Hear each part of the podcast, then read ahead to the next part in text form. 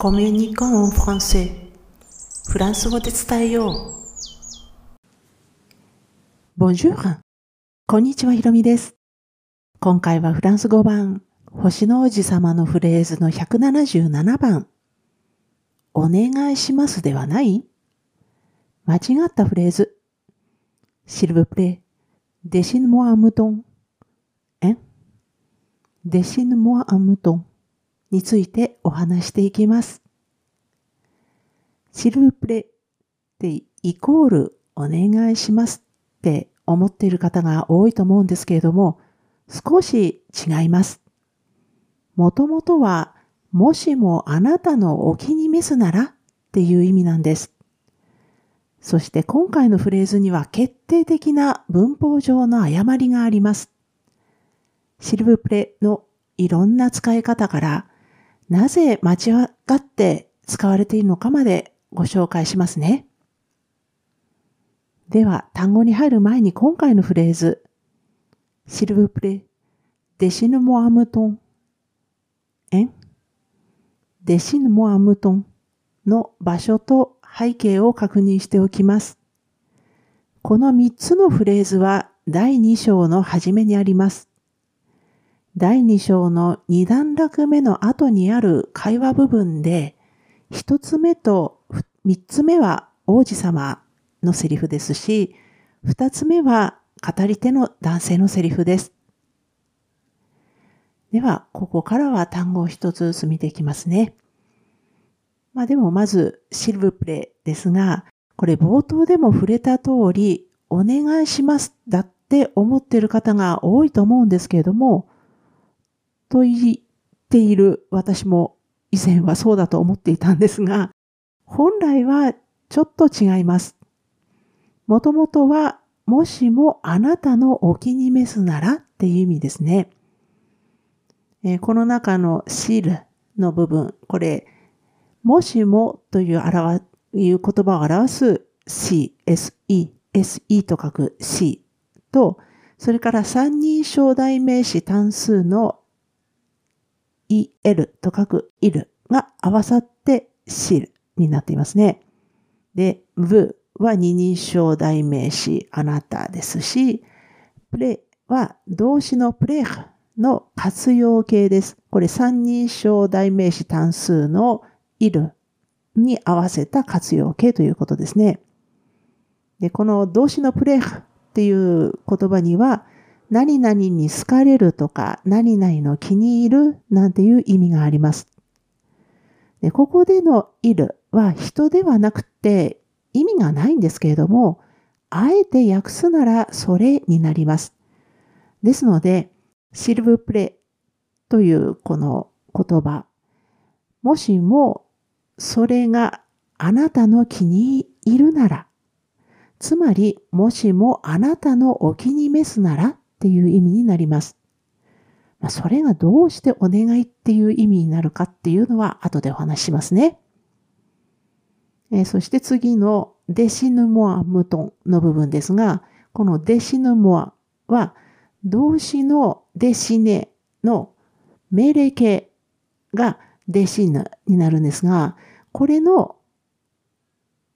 まあ、デシヌに一人称代名詞強制形と言われるモアがハイフンでつながれたものです。この命令形に一人称とか二人称の認証代名詞がつく場合には、ハイフンで強制形をつなぐことになっています。まあ、一人称、二人称というと、私とか、君とかですよね。で、この命令形にハイフンでモア。これが一人称。えそして命令形にハイフンでとはが、これが二人称ということですね。で、このデシネという言葉、これはデッサンするとか描くとか、それから製図をするなんていう意味です。アンは不定冠詞単数単、えー、男性形でして、えー、そしてムトンは男性名詞で羊です。えそしてもう一つの方の円ですけれども、これ、驚きとか聞き返しの感動詞と言われるもので、まあ日本語だとえに当たります。まあ、えだと、まあ日本語だとクエスチョンマークがついたりつかなかったりですが、これも、あの、円もクエスチョンマークがつくこともあるんですけれども、今回の場合はびっくりマークになってますね。それも多いです。えそしてここで背景を見てみますが、6歳で画家になるっていう夢を諦めた語り手の男性でしたね。大人になってからも真の友人には恵まれなかったようです。飛行機の操縦士になったんですけれども、6年前にサハラ砂漠の中で飛行機が故障してしまいました。一人で8日分の水と食料しかないっていう、本当にまさに死と隣り合わせの極限状態で迎えた最初の晩。これは人里離れた砂漠の砂の上で眠ったんですけれども、夜明けとともに声をかけられて起こされます。今回のフレーズはその時に起こされた声で王子様との出会いの瞬間です。まあ、王子様の第一声ですよね。さて、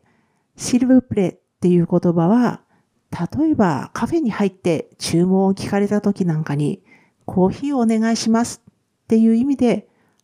フランス語だと、アンカフェシルプレみたいに使うんって知られてますよね。なので、シルブプレイコールお願いしますって思ってしまうんですよね。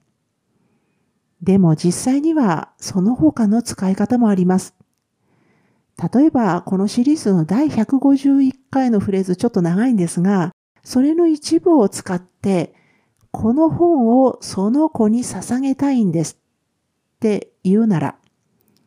Je veux bien dédier ce livre à l'enfant s'il vous plaît. もう一回言いますね。Je veux bien dédier ce livre à l'enfant s'il vous plaît. なんていう風になります。このシルブプレイ、これは普通のフレーズにもつけることができるっていう、まあ一例になります。で、先ほど、このシルブプレイの元の意味は、もしもあなたのお気に召すならっていう風な意味だってご紹介しました。まあ要するにかなり丁寧な表現なんです。これを踏まえて先ほどのコーヒーお願いしますのアンカフェシルブプレイ。これを振り返ってみると、本来は、もしもあなたのお気に召すなら、コーヒーをいただけませんか？っていうことです。現実的にはこのシルブプレイっていう言葉はもう本当にどこでも繰り返されるようになっているので、そこまで丁寧ではありません。まあ、それでも、お差し支えなければに近い丁寧さのある言葉であることっていうのは事実なんですよね。あとは使う人の意識があるかどうかっていうことだと思います。ですので人によって、まあ丁寧だったり、まあ丁寧にはちょっと遠いかなっていう人もまあ中にはいますけれども、基本的には丁寧さのある言葉っていうことです。でところで、今回のフレーズには決定的な文法上の誤りがあるっていうことも先ほどご紹介しました。なんと世界的な名作である星の王子様ですからね。まさかって思われるでしょうね。もちろんこれは作者が意図して間違えたものです。それは、シルブプレとデシヌモアムトン、これの組み合わせです。っていうのも、このシルブプレという言い方は丁寧語である二人称の部に向けて使われているんですよね。まあ日本語だとあなたになりますが、えー、これがデシヌモアムトンっていうと、これは親しい間柄で使う中。まあ日本語で言うと、まあ一番手っ取り早いのが君ですけれども、これに向けられた言葉なんです。もう一回ちょっと繰り返しますね。このシルブプレの方は丁寧で、あなた、ブに向けている。デシヌモアムトンの方は、親しい間柄で使う中、要するに君に向けられた言葉なんです。このフランス語の二人称の単数形、今お話したように、ブとチュがあって、基本的には同じ相手に混ぜて使うことはありません。それまで丁寧語で話していたのが、ある時を境に親しい間柄になるっていうことは、まあまあありますけれども、同一文章の中で混ぜて使うっていうのは、やっぱり文法上の誤りです。ですので、正しくは、シルブプレで始めるなら、この次の部分をですね、デシネモアムトンになります。ちょっとわかりにくいですが、語尾に Z が足されて発音が変わります。え、この元々のフレーズですと、デシヌモアになってるんですが、これがデシネモアになるということです。でそして、親しい間柄のこのデシヌモアムトンっていうのをもし使うなら、これがシルブプレではなくてシットプレになります。ブの部分がテウと書くトゥになるということです。もう一度繰り返しておきますね。デシヌモアアムトンを使うなら、シルトゥプレになります。シットゥプレ、デシヌモアムトンになりますし、丁寧なら、シルブプレ、デシネモアムトンということです。で、もうここでもう背景でも触れたんですが、今回のフレーズは王子様との出会いのシーンで王子様の第一声です。和訳するなら、ねえ、羊の絵を描いてっていうこと以外には考えられないんですけれども、このデシヌモアムトンですね。これにお差し支えなければっていう言葉がぎこちなく足されているようなイメージがフランス語版には見て取れます。ここでブとチュを混ぜて使うっていうのは作者による王子様の子供らしさの演出っていうことですね。このシリーズ、フランス語版星の王子様のフレーズは、無論記事としても投稿しています。このエピソードの説明欄に該当する記事へのリンクを貼っておきますので、スペルの確認などにお使いくださいね。では今回も最後まで聞いていただきありがとうございました。アビアンとまたね。